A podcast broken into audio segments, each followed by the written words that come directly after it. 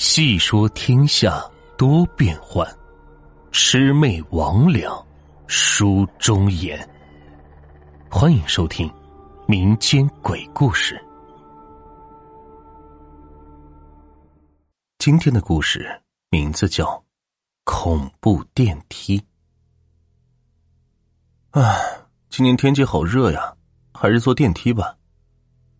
我心里嘀咕着，往电梯走起。虽然我仅仅住在三楼，平时我都是爬上爬下的。今天天气有点燥热，所以我打算坐坐电梯。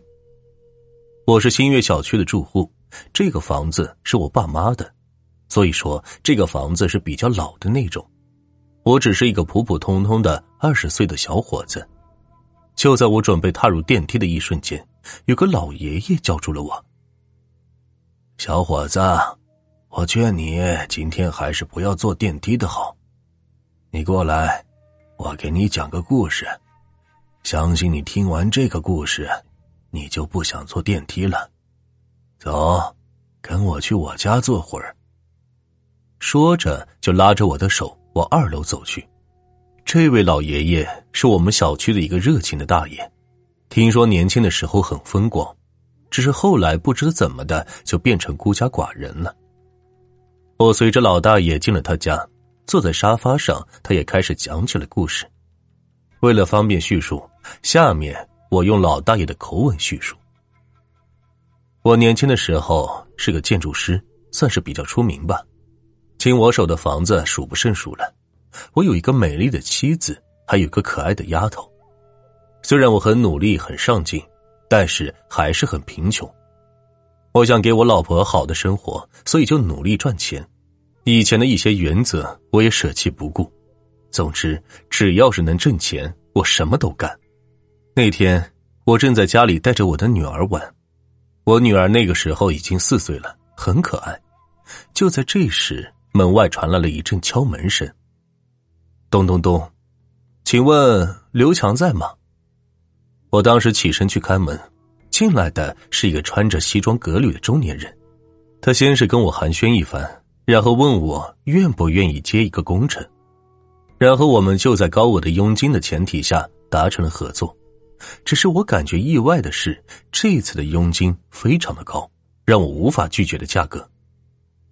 于是第二天我就收拾东西来到了那个工地，那里是一片荒芜的田野。于是我就组织工人们开始挖地基，一切都是有条不紊的进行着。中午的时候，大家都在吃饭，就在这时，一个工人慌张的跑过来跟我说，他们挖到了一个棺材，问我该怎么处置。这挖地基挖到棺材的事以前我也遇到过，基本都是一些无名无姓的人的尸骨，重新找个地方掩埋就是了。于是我就吩咐他们把棺材弄出来。我在旁边看着他们把棺材一步步的掏出来，就在刚到地上的时候，一个工人脚下一滑就摔倒了。棺材由于一边受力不均匀，就倾斜的倒了过来。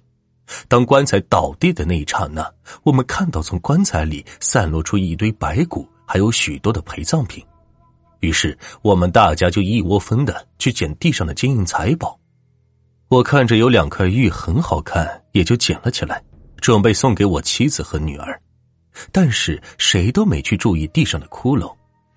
就在大家一窝蜂抢东西的同时，也把地上的白骨踩的是粉碎。回到家后，我把今天捡到的玉给妻子和女儿戴上，他们都很喜欢。可是我想不到的是，就是因为我的这次贪心，把他们送上了黄泉。记得那天晚上夜里，我睡得正香的时候。我听见卧室的梳妆台前发出窸窸窣窣的声音，我起身迷迷糊糊的看到老婆正坐在镜子前梳头，我就问她：“你这大半夜的梳什么头啊？赶紧睡觉吧！”突然间，我猛然的一下子没了睡意，因为我老婆是没有长发的，但是她的姿势确实是古代女人梳长发的那种姿势，有一下没一下的梳理着胸前。就好像那里有一把头发攥在手里一样，我猛然跑过去，一把把手里的梳子抢过来，大声的就问他：“你疯了？你又没有那么长的头发。”妻子没搭理我，慢慢的转过身盯着我看，那种眼神就好像是另外一个人。我被他盯得浑身不自在。就在这个时候，妻子低着头走到床边，倒头就睡，仿佛刚才一切都没发生过一样。我当时也带着忐忑的心也睡下了。第二天一大早，我就问妻子昨晚发生的事，但是她却一点都想不起来了。草草的吃完饭，我们就往工地上赶去。快到工地的时候，我接了一个电话，老板说是出事了，出大事了，要我先别去工地，赶紧去他家商量该怎么办。于是我就赶忙来到了老板家。老板告诉我，这十三个工人都死了，都死在了昨晚。死因全部都是心肌梗塞。当时我完全震惊了，因为这件事太匪夷所思了。老板看着我的神情，告诉我说：“他们的身上都有一行字，写着‘还我东西’四个大字你知道是怎么回事吗？待会警察就过来了，你要是知道什么就说吧。”听到这里，我猛然想起昨晚发生的一幕，不会是鬼来找麻烦了吧？我突然想到，我也拿了两个东西，怎么没事呢？现在那两块玉就在我家人那儿呢，他们不会有事吧？想到这里，我就拿出手机拨通了我妻子的电话，但是电话一直没人接，于是我就匆忙的往家跑。但是在路上，我被一辆车撞昏了过去，那个车祸显得很诡异。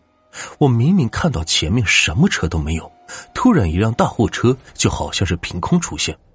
我反应快，才没有毙命。之后，我也在医院躺了三天。当我大叫着老婆和女儿的名字醒来的时候，坐在我身边的警察告诉我，他们已经死了。他们的死因是自杀，但是自杀的方式很诡异。我妻子牵着女儿的手，在我那个工地上用钢筋把自己的肚子划开了。你要知道，常人是不可能有如此的勇气的。况且，我妻子和女儿为什么要自杀？我知道一切都是因为那两块玉，肯定是鬼魂把他们杀了。但是我又能怎么样？只怪我自己当初太过贪心了。讲到这里，老大爷双眼是流出了泪水，看着我说：“小伙子，你知道我为什么今天不叫你坐电梯吗？因为今天是他们母子的忌日。”他们母子死的那个工地，就是现在这个新月小区。我呀，每到这一天，就能在电梯里看到他们母女，这也是我搬到这里住的原因。